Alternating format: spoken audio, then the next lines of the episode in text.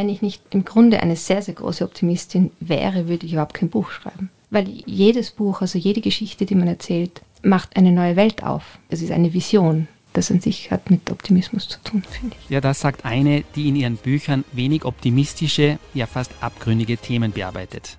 Wir sprechen heute mit der preisgekrönten Autorin Friederike Gößweiner. Herzlich willkommen zu Das K, dem Tiroler Podcast für Kunst und Kultur mit mir, Lisa Brandte. Und ich bin Klaus Brunner. Wir treffen uns in diesem Interview-Podcast mit den kreativsten Köpfen Tirols, um herauszufinden, warum sie tun, was sie tun und wie sie Land und Leute sehen. Zu unserem heutigen Gast. Friederike Gößweiner ist 1980 geboren und in Schwarz aufgewachsen. Sie ist Schriftstellerin und Literaturwissenschaftlerin. Ihr Debütroman Traurige Freiheit wurde mit dem österreichischen Buchpreis ausgezeichnet und im Rahmen der Aktion Innsbruck liest 10.000 Mal in der Stadt verschenkt. Und vor kurzem ist ihr zweiter Roman Regenbogenweiß erschienen, ein Buch über die Gleichheit und das Glück, Trauer und die Probleme in Europa. Zum Gespräch sind wir dieses Mal nach Hintertiersee angereist und haben uns unter die Gäste eines Literaturhotels gemischt. In einer kleinen Zirbenstube neben der Bar sprechen wir mit Friederike Gößweiner über aktuelle Krisen, die unendliche Geschichte und darüber, was sie meint, wenn sie ihren Roman als Netflix für Klügere beschreibt. Das K. Der Tiroler Podcast für Kunst und Kultur mit Klaus Brunner und Lisa Prantl.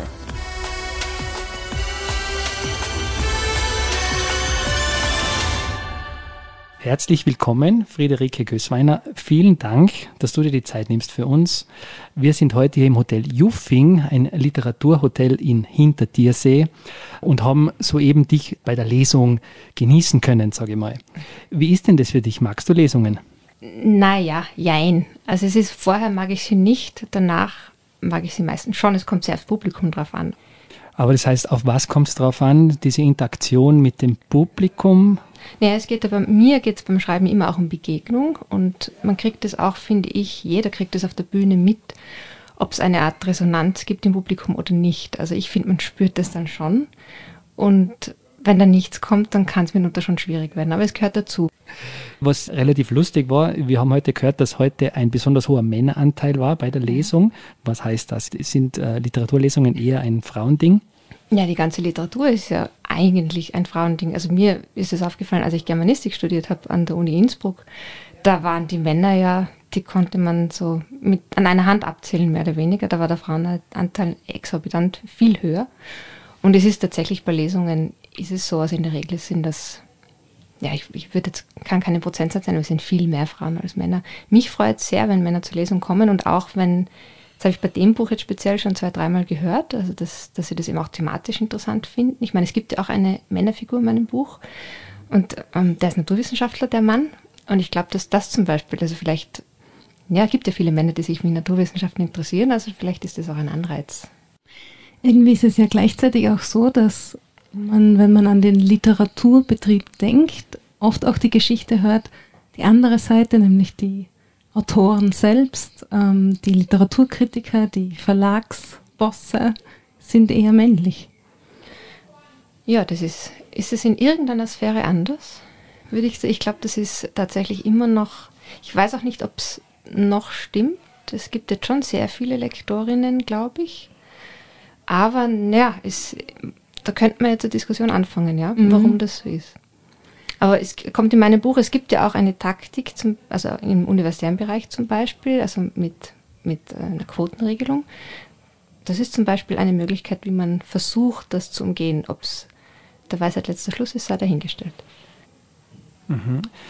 Ich habe das sehr interessant gefunden in deinem Roman Regenbogenweiß.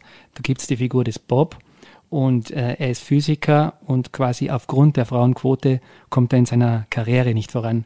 Äh, es war sehr ungewöhnlich, das einfach so zu lesen in einem Buch, das von einer Frau geschrieben worden ist, ist natürlich jetzt klischeehaft, aber es hat mir einfach gezeigt, du scheinst halt keine Scheuklappen in keine Richtung aufzuhaben. Ja, also in dem Roman geht es auch darum, dass, dass eine sogenannte Best Practice, also das ist der ganze Westen, empfindet sich eigentlich schon als das, das überlegene System, also Gesellschaftssystem auch, dass wir wissen, wie man sozusagen macht. Und ich glaube, das kann man alles in Frage stellen, weil es gerade im, im Kunstbereich und auch im universitären Bereich soll es doch letztlich um Individuen gehen und auch nicht um deren Geschlecht. Also ich würde niemals etwas bekommen wollen aufgrund meines Geschlechts. Tatsächlich nicht. Ich persönlich finde es auch nicht richtig. Ich finde eigentlich, dass eben das Individuum zählen soll. Man kann natürlich durchaus auch als Grund angeben, es, es sollen eben Frauen in Teams repräsentiert sein, weil sie weibliche Gehirne haben und ein weibliches Gehirn anders funktioniert als ein männliches. Also ich lese gerade ein Buch über Gehirn und Geschlecht. Das ist ja sehr interessant, was die Biologie inzwischen weiß über die Unterschiede, die geschlechtlichen Unterschiede im Gehirn auch. Natürlich wissen wir noch sehr, sehr viel nicht, aber die gibt es, die sind fundamental da. Und dann könnte man es ja so argumentieren, aber einfach sagen, es müssen jetzt 50, 50 Prozent sein und dann ist alles fair. Das finde ich dem Individuum gegenüber und insofern auch einem männlichen Individuum gegenüber nicht fair. Eigentlich. Du bezeichnest deinen Roman als Netflix für Klügere. Wie meinst du das? Ja, man muss ja irgendwie PR machen. Netflix kennen die meisten und das Prinzip Serie scheint sehr gut zu funktionieren. Ich glaube nur, dass Literatur gegenüber Film immer noch den Vorteil hat, dass sie komplexer sein kann. Dass man einfach über das geschriebene Wort mehr Dichteres transportieren kann, gedanklich.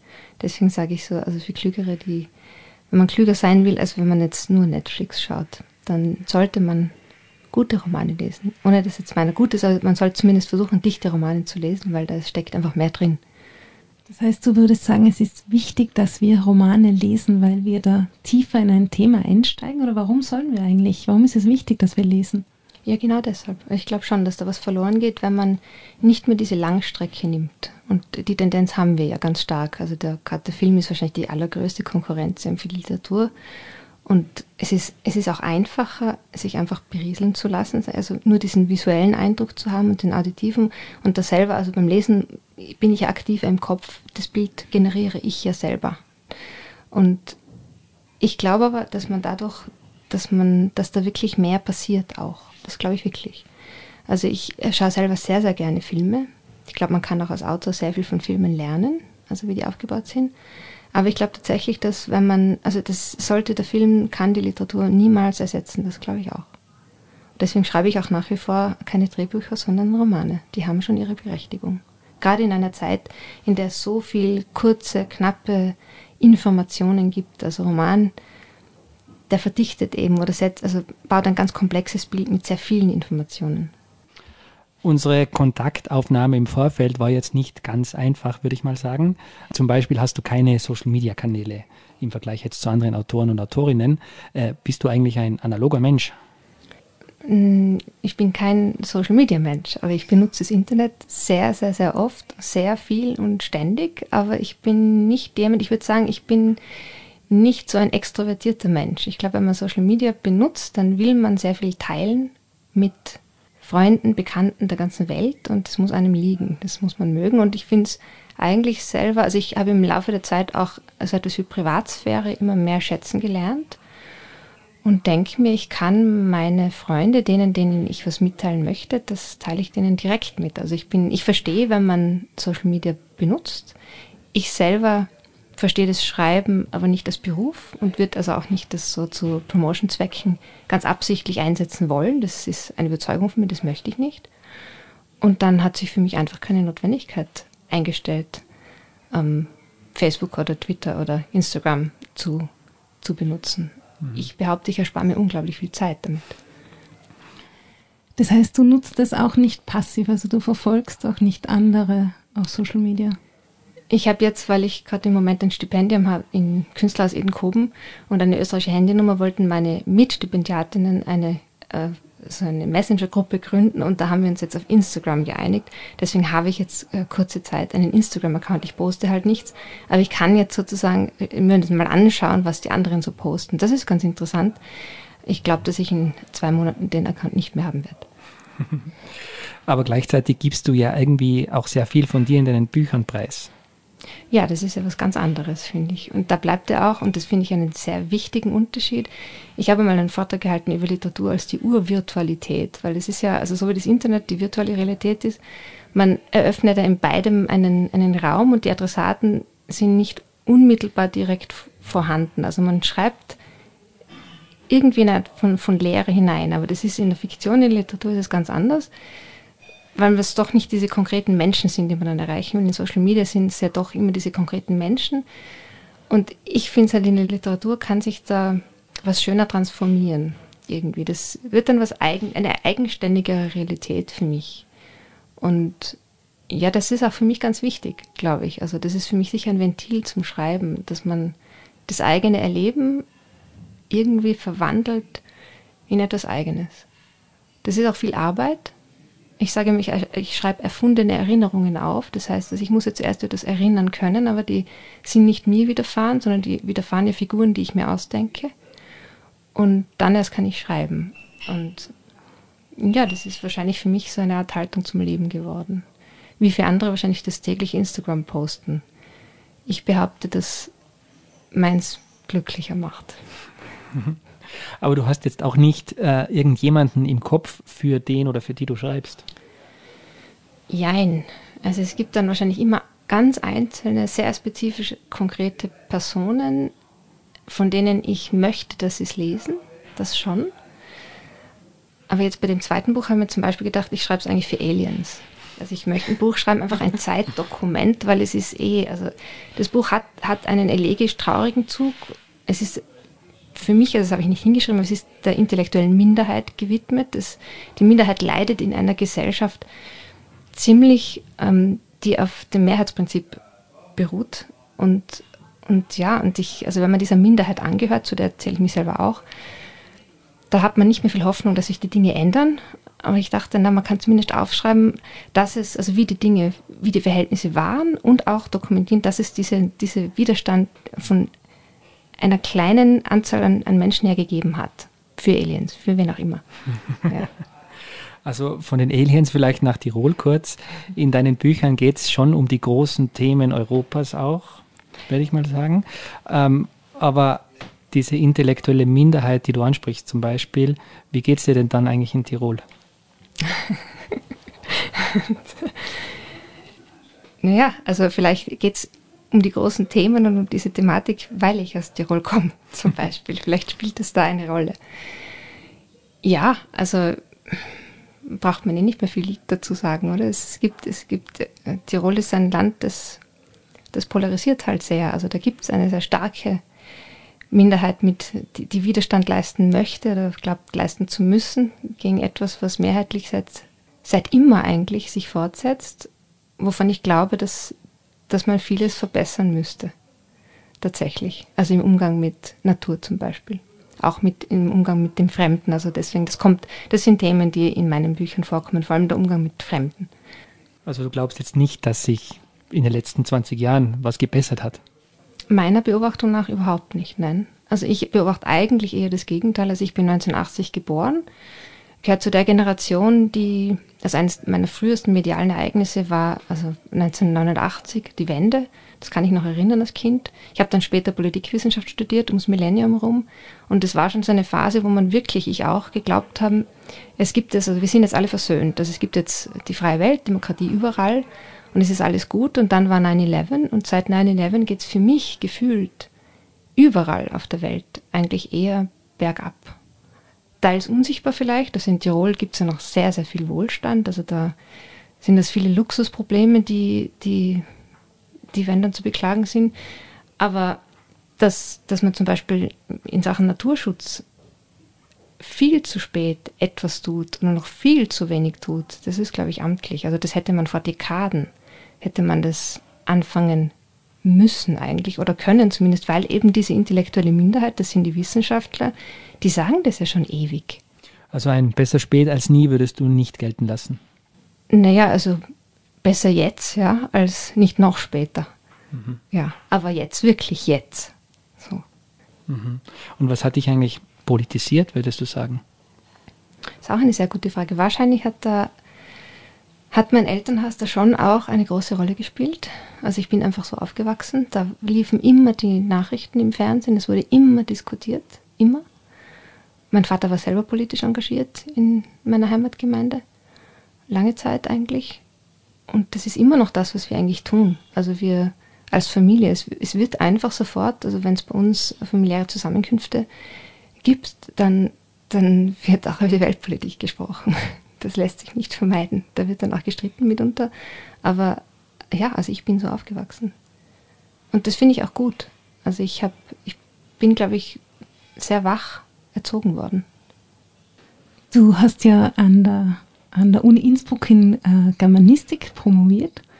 Subauspizis. Nebenher hast du aber auch noch zwei andere Fächer, nämlich Klavier und Politikwissenschaft, wie du schon erwähnt hast, studiert. Wie geht sich denn das überhaupt alles irgendwie aus? Das geht schon, wenn man, wenn man das gerne tut, was man tut. Und das war bei mir immer der Fall. Also ich habe, das ist auch bei meinen Figuren bis jetzt in den Büchern immer der Fall. Die wissen eigentlich, wofür sie brennen. Da habe ich Glück. Also ich hatte nicht das Problem, gar nicht zu wissen, was mich interessiert. Ich habe mich für sehr viel interessiert immer.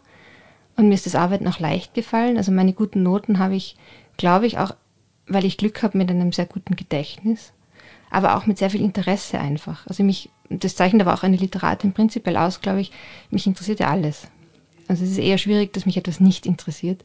Wie sehr man dann sich im Detail vertiefen will, das ist eher so immer das Problem. Also es, ich weiß nicht, wer es gesagt hat, aber äh, Schriftsteller seien Universaldilettanten. Da ist, finde ich, durchaus etwas dran. Ja. Naja, aber die Dilettantin hast du dann ja da nicht gezeigt, weil ich habe mir vorher natürlich vergessen zu erwähnen, dass man da ab der Oberstufe schon immer in allem, in jeder Prüfung ein sehr gut schreiben muss. Man muss nur, also nicht alles sehr gut haben, man, es reicht ein, wie heißt das, ausgezeichneter Erfolg oder so in der Oberstufe. Reicht. Und, das ist äh, die Besonderheit, man muss nämlich auch charakterlich ein Vorbild sein, man muss auch einen einwandfreien Leumund vorweisen. Das war mein Besuch bei der Bundespolizei. Der erste und einzige bis jetzt, wo ich mir das bestätigt habe, dass ich keine Vorstrafe habe. Ja, und dann kommt der Präsident und steckt einen Ring an den Finger. Erlaubst du dir sowas wie Stolz auf deine ganzen Leistungen? Ja, fünf Sekunden. So, also ich finde, Stolz ist ja eine Todsünde, glaube ich, oder? Wenn ich mich richtig, also zu große Eitelkeit sollte man ihr auf jeden Fall nicht an den Tag legen. Nein, natürlich freut man sich über, über gewisse Leistungen, wobei ich Noten, das ist so wie Geld, das ist halt ein Bewertungssystem. Das ist von Menschen erfunden und das braucht man auch, um sich zu vergleichen, aber man sollte dem nicht zu große Bedeutung beimessen, finde ich. Also das ist wirklich meine Überzeugung. Man muss, es muss immer, und ich, vielleicht habe ich deshalb gerade die guten Noten gehabt, weil es für mich eher um die Sache ging, um die Gedanken, als um die Note. Ja, auch beim Schreiben jetzt. Also es geht nicht um den Erfolg, es geht nicht um Verkaufszahlen, es geht um, um das, was ich sagen will mit dem Ding. Nur so kann ich mich auch über die ganze Zeitspanne hinweg selber dafür interessieren. Also das muss das, dafür brenne ich.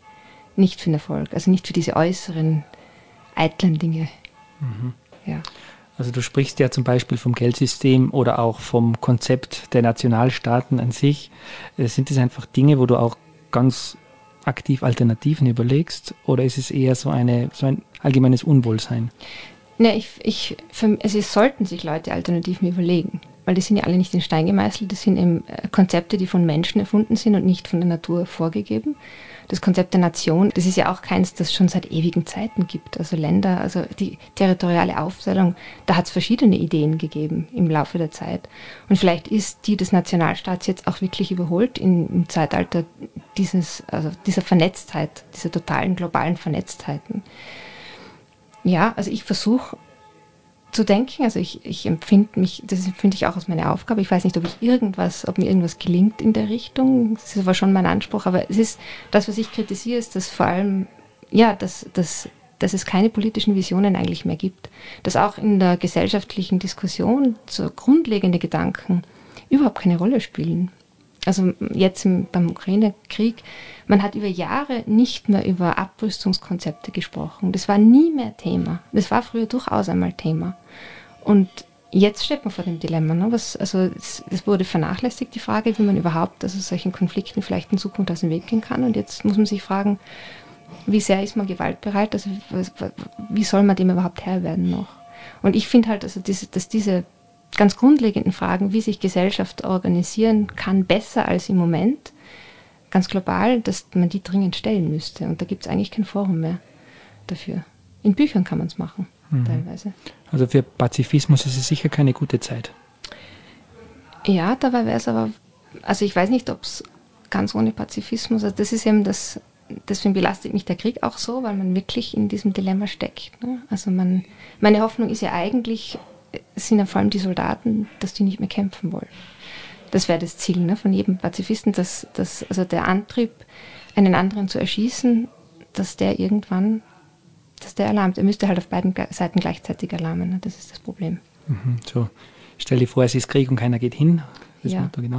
Ähm, gefühlt hat jetzt, die, äh, hat jetzt die Kirchenglocke ungefähr fünf Minuten gebimmelt. Äh, ist Religion auch ein Thema für dich? Ja, natürlich. Also vor allem im zweiten Buch, weil es eigentlich hat das auch damit zu tun, dass ich glaube, also mit meiner eigenen metaphysischen Obdachlosigkeit würde ich das einmal nennen. Also für gewisse Sinnfragen war ja früher eigentlich die Religion zuständig. Das hatte nicht das Wirtschaftssystem einer Gesellschaft gelöst, sondern das war eigentlich mehr, ja, das war der Glaube. Also auch eben die Frage, wie soll man denn eigentlich leben, was macht glücklich, da war das ganz essentiell. Jetzt spielt der Glaube für sehr viele Menschen, auch für mich eigentlich keine Rolle mehr. Und dann braucht man etwas anderes, glaube ich. Und für mich war das zweite Buch auch die Suche danach, was könnte das denn sein? Und deshalb bin ich ähm, bei der Beschäftigung mit der Zeit gelandet oder mit dem Kosmos. Also ich dachte eigentlich, wir, wir sollten die Natur besser verstehen. Das sagt auch eine Figur in dem Buch, weil wenn wir die Natur besser verstehen würden, vielleicht würden wir sie auch besser achten. Und das glaube ich wirklich. Ich glaube, dass da was dran ist. Wenn man, wenn wer weiß über etwas, dann ja, wird man vielleicht automatisch sensibler auch im Umgang damit. Und ich habe selber festgestellt, dass ich, obwohl ich Realgymnasium gegangen bin und da war Physik kein Hauptfach, ich weiß verdammt wenig über den Kosmos. Und ich glaube, ich bin da kein Einzelfall. Und die Naturvölker, also alle indigenen Völker, die es noch gibt, die nicht ausgerottet worden sind, die sind uns da einen großen, großen Schritt voraus, glaube ich. Und eine, eine Rückbesinnung darauf fände ich zum Beispiel nicht schlecht oder einen, einen Schlüssel irgendwie hin, ja, um sich selber, also um den Menschen irgendwie als einen kleinen Teil von Natur zu betrachten. So das ist auf jeden Fall ein Teil meiner metaphysischen Heimat, die ich mir jetzt gebaut habe über das zweite Buch.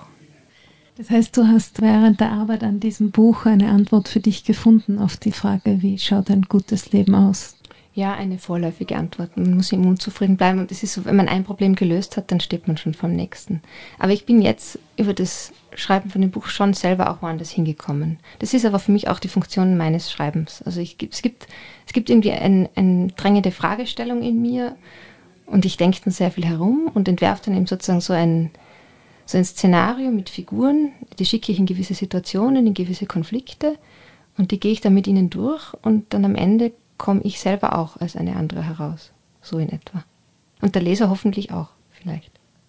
Ich finde das sehr spannend, dass du so offen damit umgehst, dass das natürlich aus deinen Erlebnissen und aus deinem Leben auch zieht, dein literarisches Schaffen, weil es gibt ja auch immer die Stimme, dass MusikerInnen oder Künstlerinnen, AutorInnen äh, so hören, du schreibst eh immer nur über dein Leben so. Ja, es ist immer schwierig also ich, ich schreibe nicht autobiografisch, also ganz eindeutig nicht, das ist mir auch wichtig festzuhalten, aber mir ist es sehr bewusst, dass ich, dass ich eigentlich nur etwas beschreiben kann, was ich irgendwie auch selber kenne. Aber eben da, vielleicht dauert es deshalb auch länger bei mir, bis ein, ein, ein fiktionaler Text entsteht. Also diese Erinnerungen, die ich selber habe, mein persönliches Erleben, das muss ich eben irgendwie schon modifizieren übers Schreiben. Aber natürlich hat das extrem viel mit meiner Person zu tun das, das weiß ich, ja. Bei, äh, bei Regenbogenweiß geht es um Trauer, zum Beispiel um einen unerfüllten Kinderwunsch. Und ich habe so den Eindruck gehabt, du findest Worte für Dinge, die für viele irgendwie auch unaussprechbar sind. Und ich glaube, dazu muss man, dafür muss man eine sehr genaue Beobachterin sein. Wie schafft man das? Wie wird man so genau im Beobachten? Da habe ich keine Ahnung. Also absolut keine Ahnung. Ich weiß, also es wird mir von anderen gesagt, dass ich ein sehr gutes Gedächtnis habe. Also ich kann mir zum Beispiel merken, wo ein Schlüsselbund liegt in einer fremden Wohnung. Das ist unnützes Wissen natürlich, aber das, das habe ich halt einfach. Und fürs Schreiben ist es vielleicht gut, weil ich einfach sehr, sehr viel aus meiner Umwelt registriere, aktiv und wahrscheinlich auch unbewusst sehr viel. Aber ich glaube, das war tatsächlich immer so bei mir. Das habe ich mir nicht antrainiert. Das ist einfach, damit wird man geboren. Das ist auch ein Fluch. Also ich wüsste gern oft sehr viel weniger gut über gewisse Details Bescheid, als ich, als ich das weiß. Ja. Weil du dann einfach, äh, fällt dir dann das Verzeihen vielleicht auch schwerer, weil du einfach dir Dinge merkst, die. Womöglich, ja.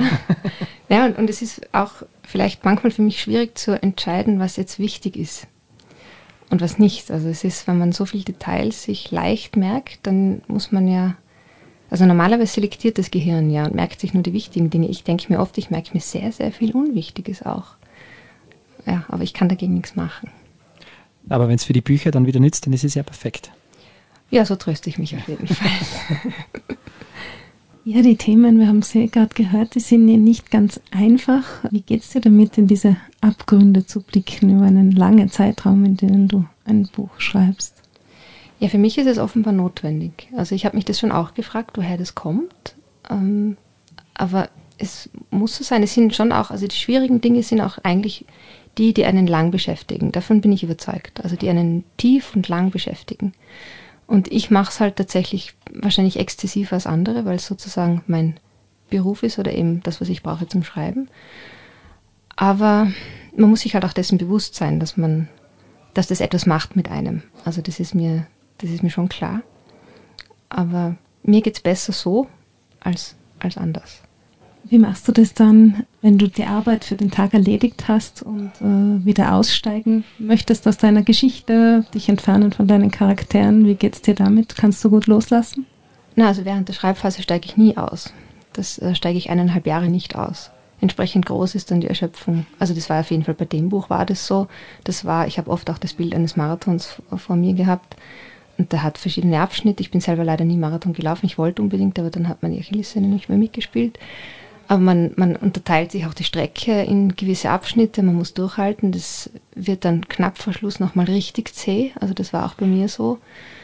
Und dann, wenn man durchs Ziel läuft, dann hat es was ganz Surreales. Man realisiert es auch, also so war es für mich halt bei dem zweiten Buch, das ja allgemein auch als sehr schwer zu schreiben gilt, das zweite Buch.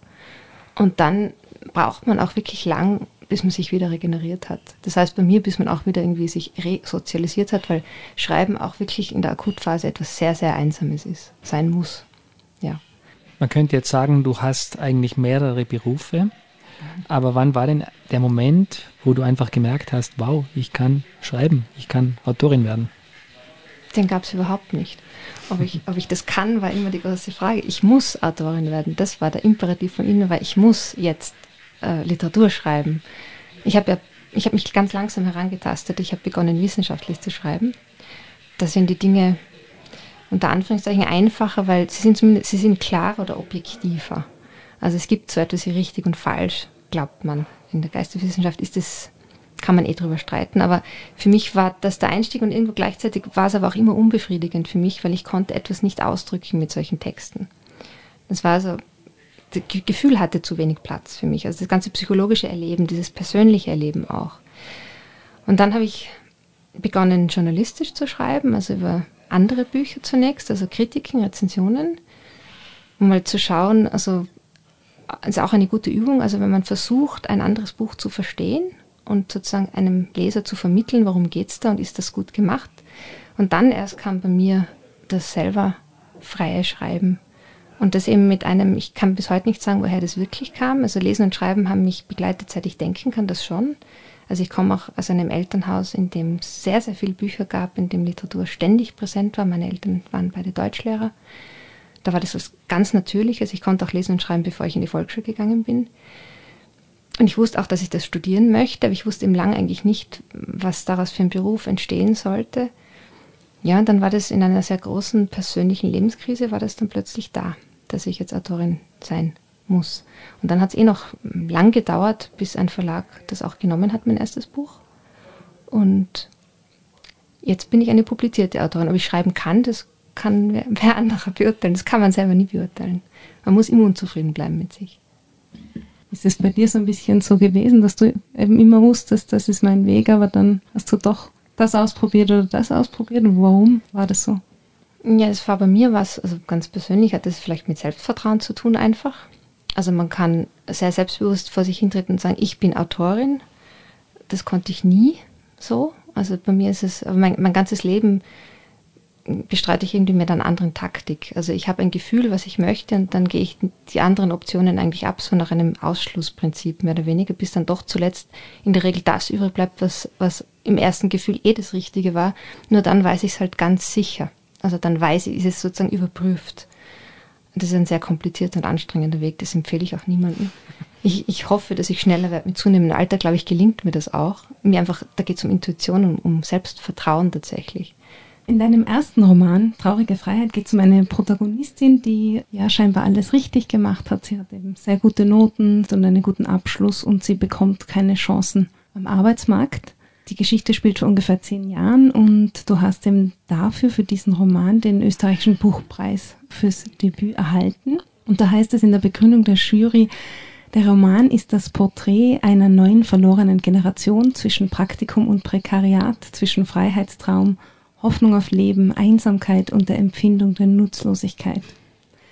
Jetzt nehme ich mal an, ähm, das ist auf uns Millennials bezogen. Warum ist unsere oder warum ist diese Generation so verloren? Weil sich gewisse Verhältnisse geändert haben und neue geordnete nie in Kraft getreten worden sind, also gesetzt worden sind. Und ja, weil dieser Konkurrenzkampf, den es sicher immer gegeben hat, aber der sehr zugenommen hat. Auch mit veränderten Spielregeln. Also gerade die, die finanzielle Situation, die spitzt sich in wahrscheinlich inzwischen allen europäischen Städten sehr zu. Also ist heute als Berufseinsteiger mit sehr guter Ausbildung, man fängt ja auch später in der Regel zu arbeiten an als früher, ist es, glaube ich, in sehr vielen Sphären, nicht mehr nur, wenn man Orchideenfächer studiert hat, sondern wirklich in sehr vielen Sphären schwierig, überhaupt überleben zu können, geschweige denn irgendwie sich eine Perspektive aufbauen zu können, wo es dann langfristig wirklich ein gutes, finanziell solides, abgesichertes Leben sich äh, ja, abzeichnet.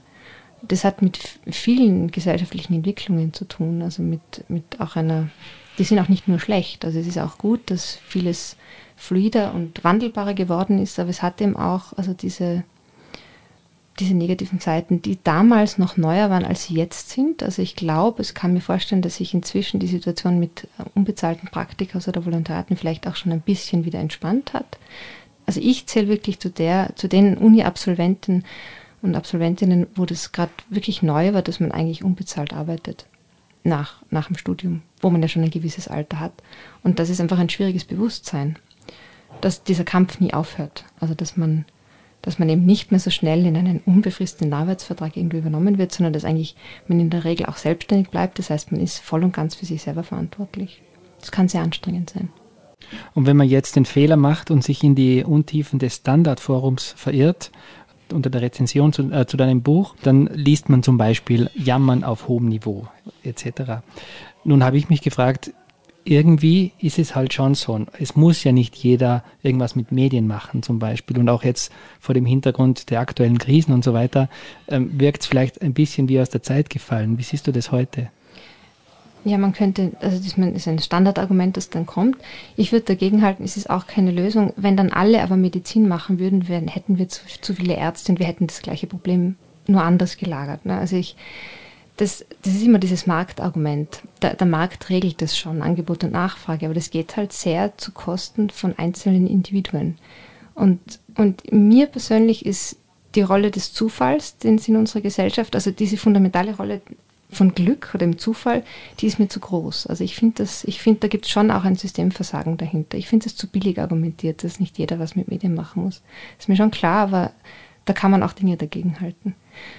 Aber natürlich ist es alles, was ich schreibe, ist, ist, äh, bezieht sich auf die freie westliche Gesellschaft. Im Angesichts vom Krieg, Ukraine, ist, ist das natürlich alles Jammern auf hohem Niveau, das ist schon klar. Aber ich glaube, dass diese Perspektive von uns jetzt auch auch eine wichtige ist, gerade weil die Not noch nicht so groß ist. Da kann man vielleicht noch einen größeren Horizont aufmachen und auf Probleme hinweisen, die andere gar nicht mehr sehen, weil einfach das tagtägliche Überleben im Vordergrund steht. Da schreibt man dann auch keine Bücher mehr. Das ist auch eine These von mir. Also wenn es einem wirklich zu schlecht geht materiell und die Existenz zu sehr gefährdet ist, schreibt man keinen Roman. Warum glaubst du, ist es so wichtig, dass wir Menschen haben, die die Romane schreiben? Ja, es ist wichtig, dass jemand versucht, weit zu denken, weil nur so irgendwie eine Vision entwickelt werden kann. Die Visionen werden nur in Friedenszeiten entwickelt, niemals in großer und ak also akuter Not. Das, da, und wir sind ja, das ist ja das große Problem eigentlich, dass Europa sich seit vielen Jahren als Krisenmanagementsystem begreift. Also gerade die EU, ist, also zum Beispiel die Flüchtlingskrise, aber danach kam die Pandemie, da kam, es kam eine Krise kommt nach der anderen. Und, und man ist auch stolz darauf, dass man sie irgendwie managt. Aber ich glaube, dass man so, das ist immer nur Symptombekämpfung, das ist nie eine Suche nach den Ursachen. Und damit wird es auch nie irgendwie besser werden, glaube ich. Deswegen ist es wichtig, dass jemand in Europa über grundlegende Dinge nachdenkt. Ich habe mal irgendwo gelesen, dass, äh, glaube ich, intelligente Menschen meistens nicht Optimisten sind, ähm, was mir manchmal zu denken gibt, weil ich mich als Optimisten einschätze. Aber äh, äh, gibt es in deinem Leben auch eine positive Sicht der Dinge? Ja, wenn ich nicht im Grunde eine sehr, sehr große Optimistin wäre, würde ich überhaupt kein Buch schreiben. Weil jede, jedes Buch, also jede Geschichte, die man erzählt, macht eine, eine neue Welt auf. Und das an sich, es ist eine Vision, das an sich hat mit Optimismus zu tun, finde ich. Was muss eine Geschichte für dich haben, dass sie dir gefällt? Wahrscheinlich etwas, was ich selber nicht vorhersagen kann. Also es muss ein unerwartetes Element geben drin. Sie muss mich überraschen. Sie muss mich berühren und sie muss mich intellektuell fordern. Und als Draufgabe, sie muss sprachlich schön sein. Also es ist ein, eine sehr komplexe Anforderung, natürlich. Die versucht man selber natürlich auch zu schaffen und scheitert immer, aber dann versucht man halt nächstes Mal besser zu scheitern. Hast du ein Lieblingsbuch, das du empfehlen würdest? ja, es, es gibt, also ein, vielleicht ist, vielleicht ist das das allerwichtigste Buch für mich, das ist Michael Ende, Die unendliche Geschichte. Weil ich so früh gelesen habe, weil ich so viele Male gelesen habe und weil da in der Essenz sehr, sehr viel drinsteckt, was Literatur sein kann. Das ist für mich also nicht nur ein Kinderbuch. Da steckt wirklich sehr viel Vision drinnen in dem Buch. Ich glaube, das ist ein Buch, das uns irgendwie in unserem Alter zumindest alle begleitet. Bei mir war es, glaube ich, eher der Film. Ich kann mich gut erinnern, ich habe aufbleiben dürfen, extra, dass ich den, den Film schauen darf. Aber das Buch ist besser. das war jetzt die einzige logische Antwort von dir. Super, jedenfalls vielen, vielen Dank für deine Zeit. Und das war schon wieder von Das K. Wie hat euch diese Episode gefallen? Hinterlasst uns doch einen Kommentar oder eine Bewertung auf unseren Kanälen und alle Folgen zum Nachhören gibt's wie immer auf www.tirol.at slash podcast. Vielen Dank fürs Zuhören und bis zum nächsten Mal.